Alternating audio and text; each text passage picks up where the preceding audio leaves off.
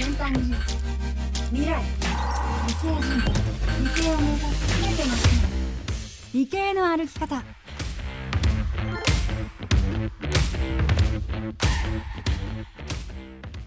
チャット GPT をはじめとした生成 AI が最近話題ですが、今回は理系の博士からデータサイエンティストを経て、現在は会社の取締役を務めるという経歴の TDSE 株式会社結束公平さんにお話をお聞きします。TDSE はですねあの大きく2つのあの事業を今推進しております1つ目が、えっと、コンサルティングサービスともう1つが、えっと、プロダクトサービスですねでコンサルティングサービスっていうのは、えメインとなるのはデータを活用するっていうコンサルティングが中心になっていてその中にですね、まあ、AI を作ったりとか、まあ、データ分析をするというところがありますと。例えば最近増えてきてるのですとそうですダイナミックプライシングみたいなテーマでスーパーとかに行くと生鮮食品とかあの閉店間際に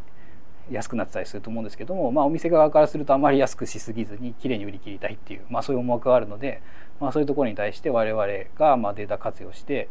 どのぐらいのタイミングでどれぐらい値下げするべきかっていうのをちょっとご提案させていただいたりとかそういうテーマが結構増えてきてます。であとまあ引き続きというか、まあ、ずっと多いところですけど、まあ、需要予測みたいなところやっぱり多くてあのどの商品がどれぐらいいつのタイミングで売れるかみたいなそういうところのあのテーマっていうのも多いですね。でもう一個の、えーと、プロダクト、えーと、事業というのはですねあの、まあ、その中に大きく、まあ、海外の、まあ、良い製品というのをあの国内に持ってきて展開するっていうものとあとは自分たちで開発するあの自社開発のプロダクトっていうところを、まあ、作って、まあ、その2つををですねあの展開しているというようなあのサービスになっています。開発したサービスについて具体的に教えてください。2つほど紹介したいんですけども1つが、えっと、TDSEI というあのサービスです。こちらはですねあの例えばあの製造業さんの、まあ、生産ライン上で、まあ、ものをこう生産ライン作っていて、まあ、そこでこうカメラで撮った画像をベースに、まあ、異常な不良品ですねそういうものを検知するみたいなそういうものですとかあとはまあインフラみたいなところで考えますと、まあ、ビルとか、まあ、そういうところの異常箇所みたいなところをあのえーと、カメラで画像を撮って、まあ、識別するとかそういうことが関連できるようなサービスですねこちらを一つ展開しています。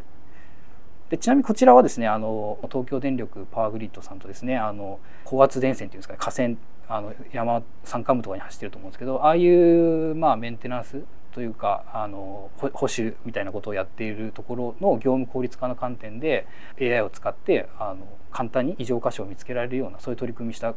経緯があって、まあ、そういうところの、まあ、ノウハウなどももとにして、まあ、このプロダクトっていうところをあの開発したというようなところになってます。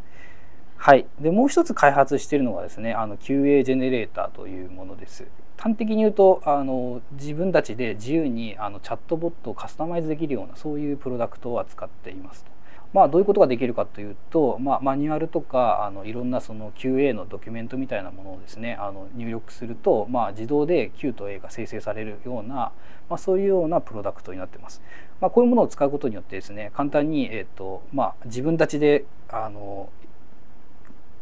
か、えーと仮想的な Q と A をわざわざ作らなくてもドキュメントがあればそこから自動で Q と A の候補がどんどん作れるというようなプロダクトになっていて、まあ、その辺りのプロダクトを今展開しているというところになります。はい、最近話題の生成 AI について。コパイロットサービスっていうんですかね。いろんなあの製品にその生成 AI の機能が追加されてより使いやすい自動化されているようなものがどんどん増えてきてます。で例えばプログラミングとか AI を作るような業業務においてもそういうコパイロットサービスっていうのがいろいろ出てきていて、まあ、そういうものを使うと本当に効率的にあのプログラミングができたりっていうものは今すでにあって社内でも使っています。でまあそういうところはやっぱりどんどんこれから増えていくと思うので何て言うんですかねあのコパイロット的な要するに自分がパイロットになってそのいろんなコ副操縦士を従えるような世界はどんどん増えていくだろうなというふうにやっぱ思っていて、まあ、そこをしっかり我々としては捉えていきながらあのパイロットをどんどん作っていきたいなというふうに思ってます。はい。社内でも生成 AI を使った業務効率化をしているとのことですが AI の業界ってあのアーカイブっていうサイトがあってそこに世界中の論文がこう毎日毎日こう投稿されるんですね。で最先端のテーマを拾おうと思うとそこをみんな見に行くんですけど結構な量で毎日もう100本とかそういうレベルの論文がボンボンボンボン出てくるんですよ。でそれ全部追うの結構大変だよねっていうのはやっぱり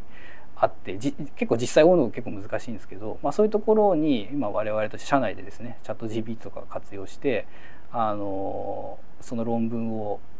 取得してきてあのちょっとサマサマライズして日本語にして箇条書きで分かりやすくしろみたいななんかそういうことをチャット GPT にやらせて Teams に自動投稿毎日あのさせるっていうことをやってあのなるべく先端テーマをあの気軽お手軽にあの終えるようにそういう取り組みとか今やって運用してたりしますね。今後のデータサイエンティストに必要なことは何ですか？そうですね。あのまあ単純にその AI のコードをかけるとかっていうところはやっぱり少しずつ価値がなくなっていくところはあると思うんですけどもえっと一つはやっぱビジネス課題をしっかり捉えてそれにそれにちゃんとつながるあの AI なりデータ分析っていうところをあの設計できるっていうところは非常に今後も価値は残っていくだろうなと思っています。ここは単純に何て言うんですかね難しい数理的な技術を知ってるとか AI を知ってるっていうとこだけではやっぱダメでちゃんとあのビジネスというかあの対象となるあの業務というんですかね、まあ、そういうところをしっかり理解するっていうところも必要ですし目的意識というんですかねあの何を達成しなくちゃいけないか何をビジネス上改善しなくちゃいけないかっていう、まあ、そういう視点も非常に重要なので、まあ、そういうちょっと総合力になるんですけどもそういうものをちゃんと身につけられるデータサイエンティストっていうのはやっぱり非常に今後も価値があるかなというふうに思ってます。大学院時代の研究について素粒子物理の実験の研究をしていました。であの、まあ、いろんな素粒子物理の実験あるんですけどもその中でも一番今世界で大きいあの加速器ですね。これスイスのジュネーブの地下にあるんですけどもあの、まあ、よく言われる比喩で言うと山の山手線ぐらい1周分ぐらいの大きいリンあの輪っかのリングが地下 100m ぐらいに埋まっていて、まあ、そこの中でですねあのすごい加速したあのビーム陽子ビームをですねあの衝突させてあの、まあ、そのその衝突した時に起きた反応をあの周りに検出器測定器ですね検出器を置いて全部測定してすごい高速でぶつけたあの粒子の状況が結構ビッグバンのあの直後の状態に近いっていうところ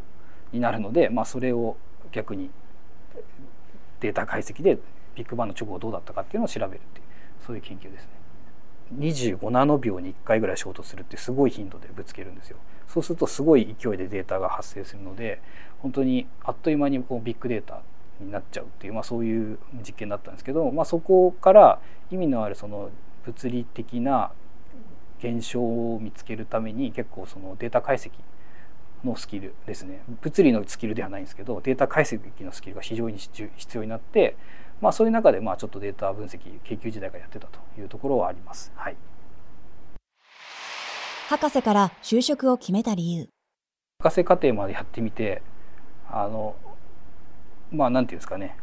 まあ、それが自分にとって一番この適している職業なのかっていうところやっぱり同時に少し疑問は出てきてまあまあどうしようかなって結構悩んでた時期はあります。で最終的にはですね、まあ、あの民間に就職するっていうことも、まあ、選択肢入れていろいろ調べている中で、